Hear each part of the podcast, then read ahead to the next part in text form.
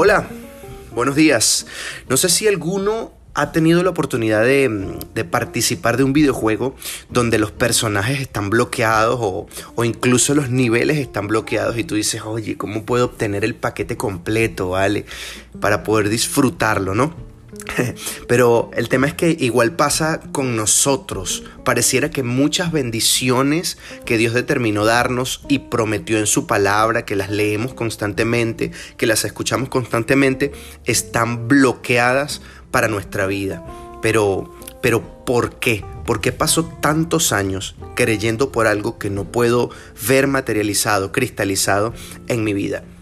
Sabes, el paquete completo de Dios se habilita cuando nuestra mentalidad ha cambiado.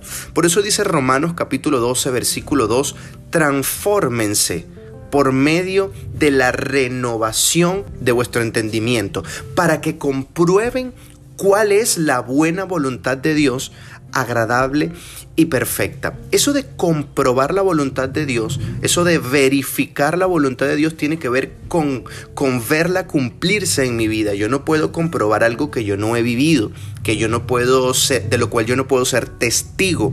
Entonces, en otras palabras, lo que Dios nos está diciendo es que si queremos comprobar, verificar, testificar de cuál es la voluntad de Dios, necesitamos cambiar nuestra manera de pensar. Nuestra manera de pensar, en la medida en que es transformada, habilita el paquete completo de Dios a nuestra vida. Y no se trata de tener una vida absuelta de problemas y de obstáculos libres de, de, problemas, no, sino libres de una mentalidad derrotista y una actitud perdedora en medio de los problemas que tengamos que atravesar, libres de andar llorando en cada rincón todos nuestros problemas, las batallas vienen para que las ganemos y no solo para que las lloremos. Porque Cristo no solo ganó para nosotros cada batalla, ganó una mentalidad de victoria.